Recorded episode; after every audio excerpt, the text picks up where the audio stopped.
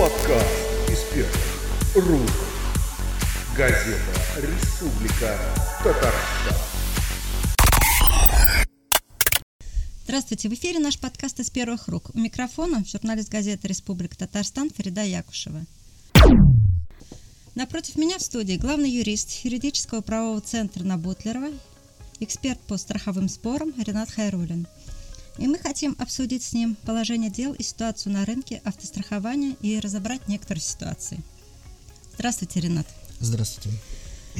В Татарстане на сегодня более 1 миллиона автомобилей. И если не брать в расчет несовершеннолетних и других безрульных, в кавычках, людей, то практически каждого взрослого татарстанца в той или иной степени затрагивает вопрос автострахования. В этом году на рынке страхования произошли некоторые законодательные изменения, которые вызвали немало споров. А, с них, пожалуй, и начнем. Ренат, скажите вкратце, что это за изменения, как они себя проявили на практике и э, кто от них выиграл? В конце 2019 года порог, возможность для страховых компаний расширили коридор для определения страховой премии, то есть ту, э, ту цену, которую мы платим за договор страхования, это стало более гибко и э, сейчас вот уже по данным первичной, так скажем, статистики, э, как будто бы средняя цена полиса уменьшилась, хотя, допустим, официальный источник РСА, они осуществляют сравнение только в годовом периоде, и пока они говорят о том, что особых изменений не произошло, то есть средний, так скажем, средняя стоимость страхового полиса, она осталась не одинаковой. Что значит средняя стоимость? Это вот ОСАГО, что ли, или КАСКО? А, это нет, это по ОСАГО, и средняя стоимость имеется в виду, что, ну, где-то в каких-то страховых компаниях это дороже, а в каких-то страховых компаниях это дешевле. Но там же незначительные изменения, по-моему, вот эти колебания идут.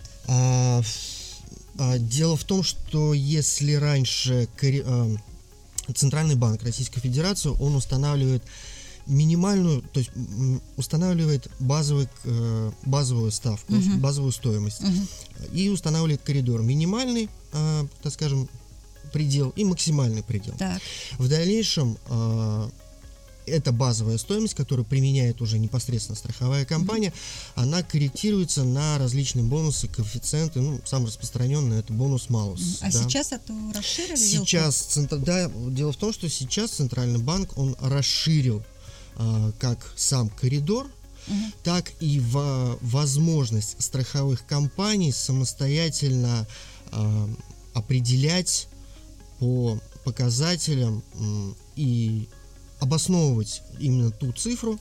базового, э, базовой стоимости, которую они применяют. То есть, а. если раньше им количество критерий, которые определяли эту базовую стоимость для страховых компаний, было меньше, угу. а, то сейчас их больше, и страховые компании вроде м, имеют больше возможностей. В связи с этим э, как раз-таки получается, что, э, так скажем, мелкие страховые компании, э, небольшие страховые компании, они э, могут поставить более низкий угу. более низкую базовую стоимость. Угу. А это вот от чего зависит, какую стоимость они ставят? От жадности или возможности страховой компании? И каким вообще страховой компании может доверять? Можно ли при выборе страховой компании отталкиваться от того, какую стоимость они дают? более высокую, значит, более надежная компания. Какая связь?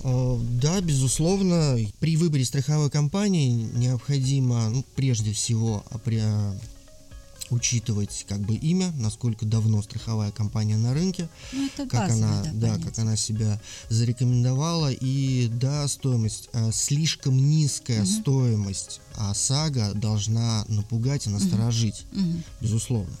Конечно, не хочется переплачивать. Э, я, допустим, страхуюсь, э, выбираю тоже сравниваю цены сейчас благо опять-таки тоже согласно крайним изменением, а сейчас можно заключить полис ОСАГО онлайн, то есть через сеть интернет, mm-hmm. и в обязательном да. порядке, в обязательном порядке э, законодатель обязывает страховые компании mm-hmm. предоставить э, на сайте через интернет возможность расчета электронного расчета э, стоимости. Таким образом а, потребитель может посетить различные сайты страховых компаний, сделать расчет и выбрать ну, наиболее удобный для себя вариант. Ну, у меня, в частности, в одной страховой компании а, полис ОСАГО стоил в полтора раза дороже, чем а в другой также достаточно известной страховой компании. Ну, естественно, я выбрал тот, который а, чуть дешевле. То есть, получается, потребитель от этого изменения только выигрыши, да? А, пока делать прогнозы сложно, потому что я не склонен считать, что страховая компания преследует какие-то альтруистские цели. Угу. Цель страховой компании всегда заработать. Угу. А, и все, так скажем, финансовые потери, которые может понести страховая компания, в том числе и от изменений, угу от появления новых игроков на рынке, которые предлагают более дешевые все полисы. отразятся это на потребителе. Все, да, это все равно mm отражается в цене. mm А вот, извините, из вашей практики, э, с какими компаниями легче вести споры, то есть э, отстаивать свои права, допустим, вот, с какими страховщиками? Э, Нас, насколько я могу называть ком- название нет, компании? Нет, нет, без названия такой плоскости? Если? В такой плоскости есть одна очень известная страховая компания, она давно находится на рынке, а, и, к сожалению, в ее практике существует а, такое, что они всегда занижают страховую выплату. Угу. Всегда. А, занижают страховую выплату и очень часто вынуждены обращаться в суд к этой страховой uh компании. uh Суды проходят хорошо, можно сказать, доброжелательно uh-huh. со стороны страховой компании. И после, так скажем, выигрыша, да, страховая компания исполняет решение суда и исполняет его достаточно оперативно, быстро, а, что то тоже есть, немаловажно. То есть она в расчете на то, что потребитель не будет с ней связываться, да. проглотят, заплатят да. и все. Да. Но по сути идут навстречу не... Да. А, другая страховая компания uh-huh я боюсь ошибиться, может быть, давно я ее не слышал, может быть, к настоящему моменту времени она уже обанкротится, потому что я просто uh-huh. давно с ней не спорил. Но uh-huh. в определенный момент времени споров с ней было очень много, uh-huh. и спорили в судах очень жестко. Хотя тоже она вроде с именем, очень жестко, очень тяжело спорили, и потом решение суда тоже очень тяжело исполнялось. Uh-huh. А, Чем это можно было объяснить? Это у них такой а, корпоративный э, ну, закон? Из, изначально, да, изначально Позиция это такая, такая корпоративная позиция, чтобы было тяжело, чтобы не люди не обращались, да, не было угу. прецедентов, не обращались в суд. А, под, ну, под финал, как мне показалось, что просто, ну, под финал, так скажем, того объема работы, угу. который я делал в отношении страховой компании, то есть это было несколько там определенных страховых случаев. Вот по финалу этих страховых случаев мне почему-то показалось, что уже не хватает денег у страховой компании. Поэтому я... Они так бились жестко, да? Да, поэтому, поэтому я сейчас предполагаю, по-моему, я могу ошибаться, но, по-моему, действительно у нее то ли отобрали лицензию, то ли а ограничили лицензию. То есть в настоящий угу. момент времени она не является крупным игроком. А, то есть даже если осталась, потому что я ее не наблюдаю. То есть билась в агонии, похоже, да? Э, вполне возможно. А что вы посоветуете потребителям? А, когда нужно идти все-таки спорить? Может быть, овчинка не стоит выделки? Или Очень сложный лучше? вопрос. Да? Очень сложный вопрос. Э, если говорить о общих тенденциях, мы все хотим mm-hmm. жить в правовом государстве, mm-hmm. то в любом случае всегда необходимо, если вы считаете, что ваши права нарушены, обращаться в суд. Mm-hmm. Да, возможно, а, если не финансово, то по времени вы потеряете. Mm-hmm но опять-таки это может быть компенсировано услугами юриста. Угу. Если вы можете нанять юриста, услуг, а, воспользоваться услугами юриста, и, э, соответственно, для вас весь этот процесс пройдет безболезненно. Да, возможно, а, вы потеряете немного финансово, но на моей практике, сколько я не сталкивался с подобными ситуациями, в итоге человек либо получает столько, сколько, ну, то есть он ничего не потерял, угу. либо, либо да? да, либо даже выигрывает. А, почему я делаю такой вывод? А, расходы на юриста возмещаются. Да, может быть не полностью, частично, mm-hmm. но они возмещаются. Государственной пошлины здесь нет. Экспертиза, да, стоимость экспертизы возмещается.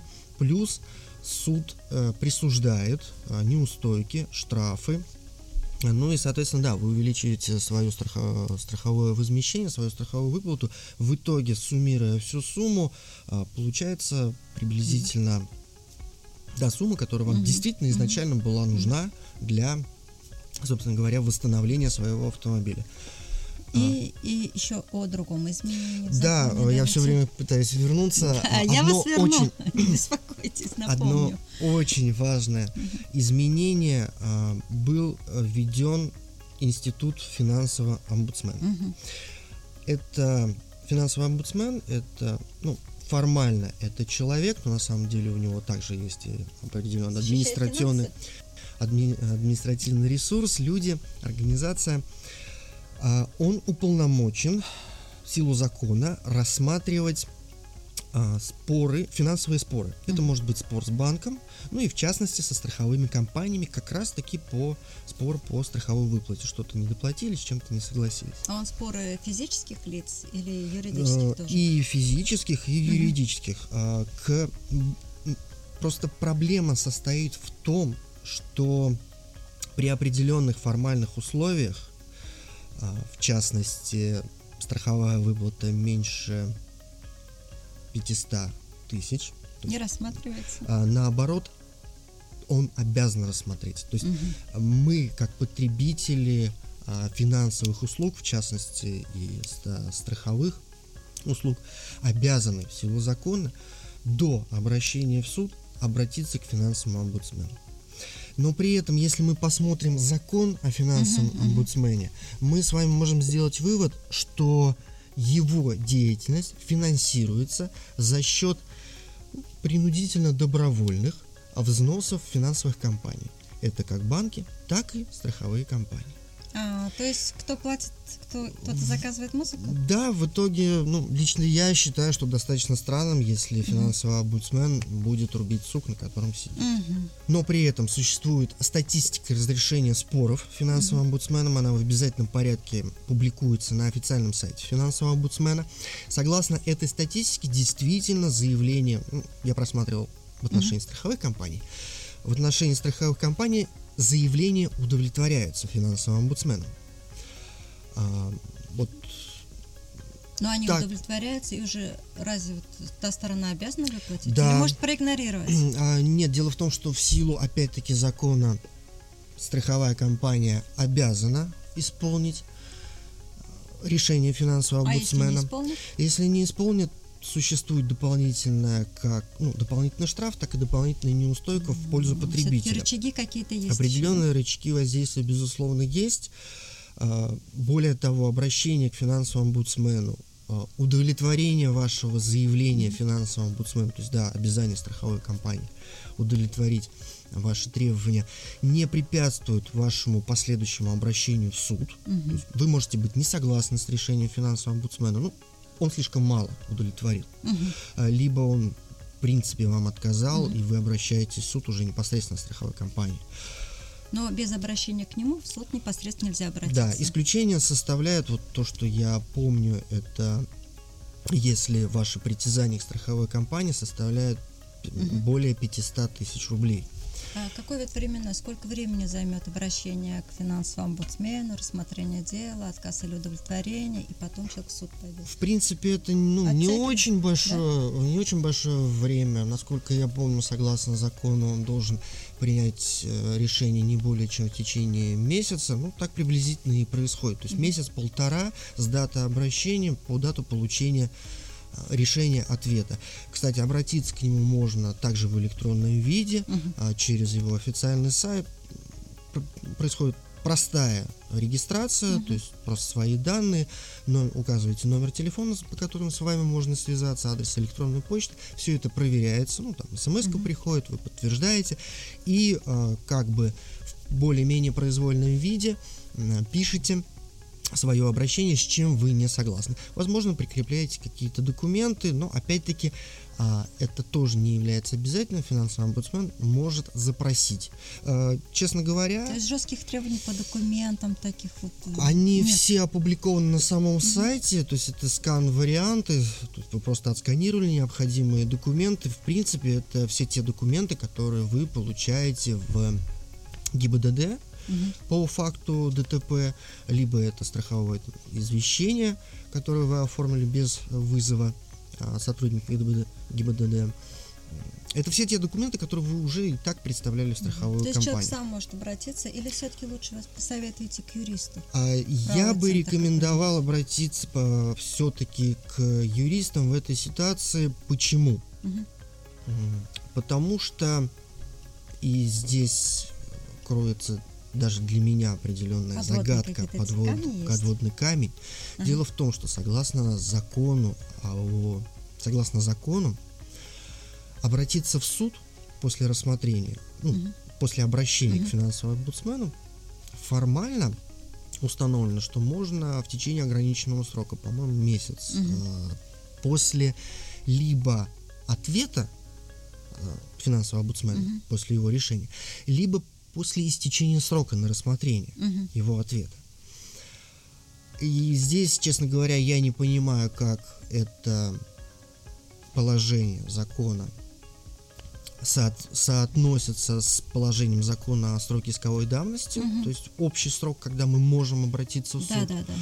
Э, Честно говоря, я как юрист это не понимаю, но могут быть определенные злоупотребления и Затягивание А, специальное. Да, специальное затягивание и ну, просто как бы отказы. А, В любом случае, если вы обращаетесь к юристу и вы сразу договорились а, с ним об оказании услуг, то юрист, он четко отслеживает все сроки, а, сос- ну, опять-таки грамотно составляет необходимые документы при наличии ну, доверенности, полномочий, Мгм. также собирает дополнительные документы, если они требуются. Вот скажите, та сторона чувствует, документы собирали юристы, профессионалы, или же просто физлицо, любитель, э, почитав в интернете данные? Да, безусловно, Да? это, это, сразу, это сразу видно, это сразу чувствуется. Ну, более того, а, в большинстве случаев а, юридические компании, в частности наша компания, мы а, указываем, что документы, которые составляли мы, действительно составлены нами. И, допустим, нас уже, в том числе и страховые компании, уже определенным образом узнают и, определи- и немножечко по-другому стали готовиться наверное, да, к, процессам. Понятно.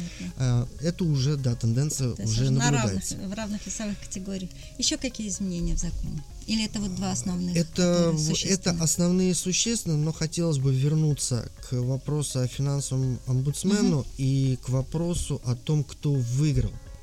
А Возвращаясь к вопросу о финансовом омбудсмену, э, также и делая небольшой анализ тех дел, которые я видел, можно сделать следующий вывод. Но для этого вывода необходимо оговориться, что сейчас, э, просто это изменение, оно достаточно давнее, если не ошибаюсь, 2016 года, а, страховая выплата преимущественно осуществляется путем ремонта.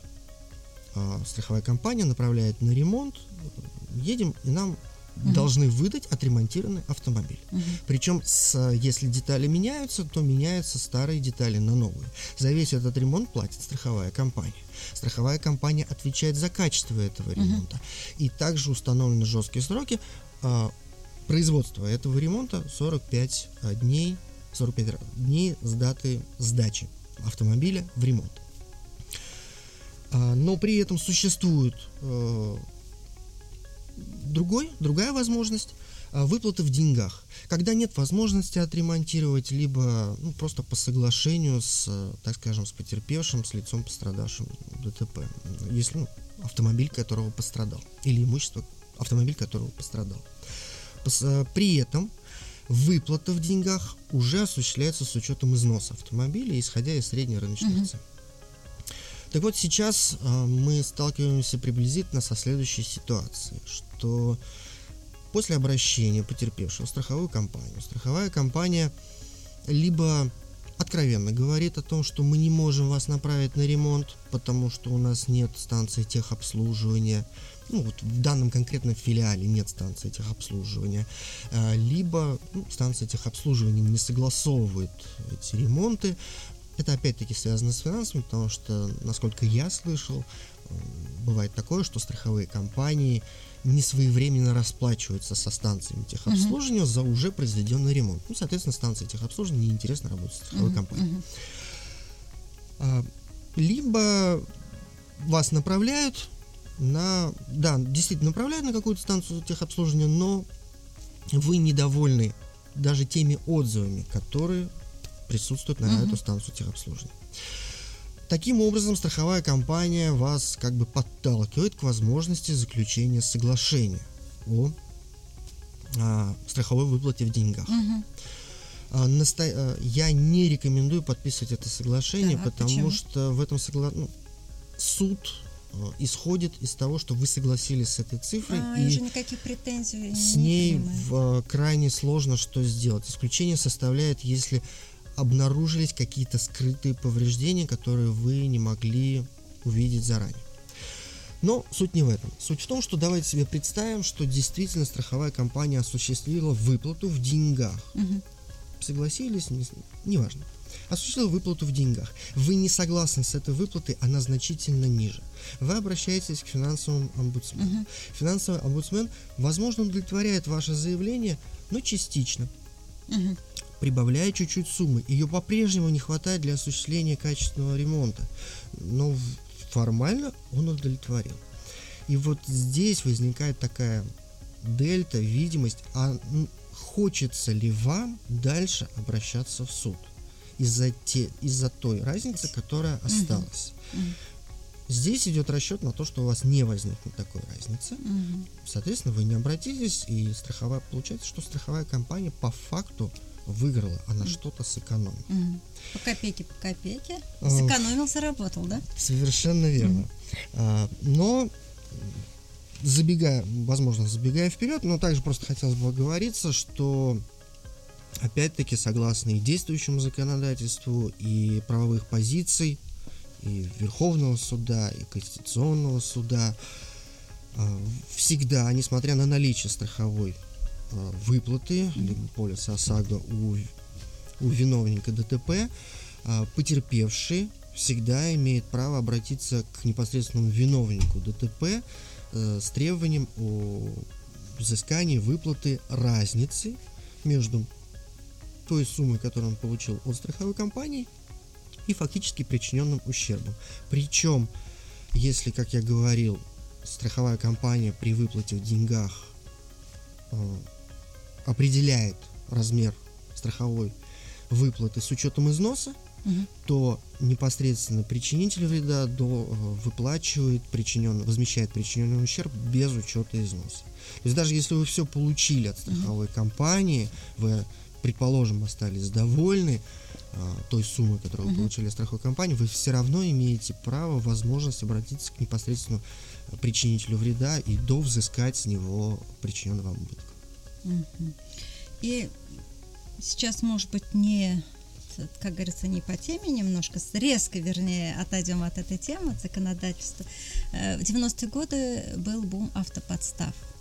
Сейчас говорят, и в этой сфере тоже произошли кардинальные изменения. Уже автоподставы идут не, между, не между физлицами, не автовладельцами, а между чуть ли не страховой компанией и владельцами автомобилей. Так ли это?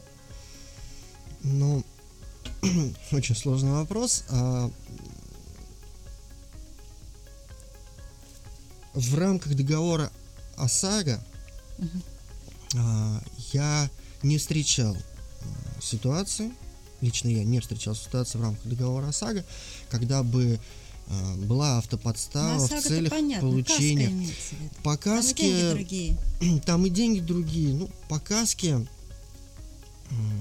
де- э, могу рассказать случай Давайте, просто из своей давайте, да. практики.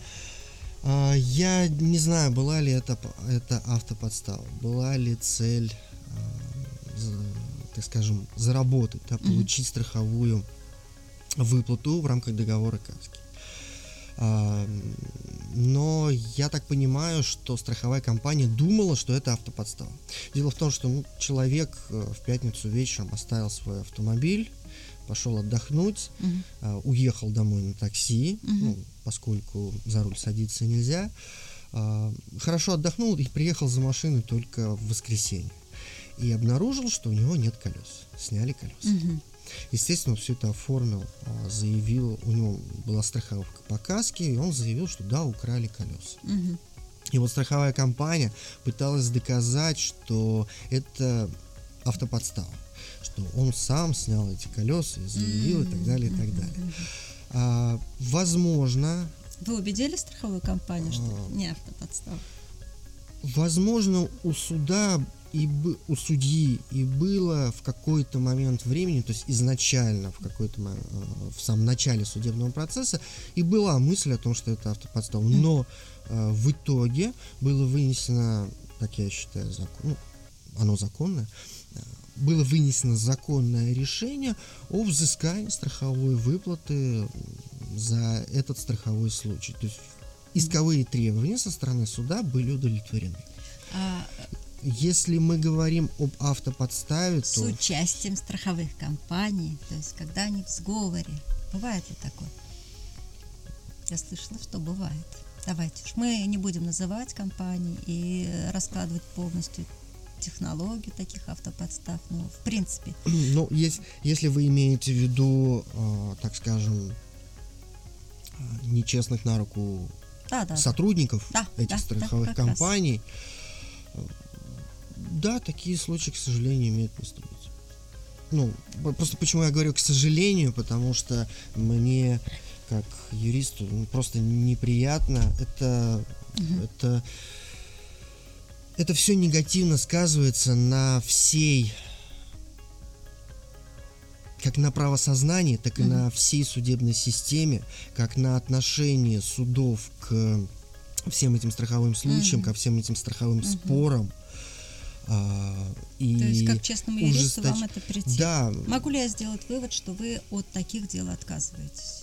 Когда сами видите, что это явно Е- автоподстава. ну, если мы заранее увидим, что здесь что-то не так, что-то нечестно, неправильно, то да, мы, безусловно, откажем. Но раз уж встал такой вопрос, э, я также могу сказать, что в нашей компании мы также придерживаемся принципа, что а, при первичном анализе проблемы, при первичном анализе дела мы честно предупреждаем а, заказчика, Мгм. потенциального клиента о, перс- о перспективах.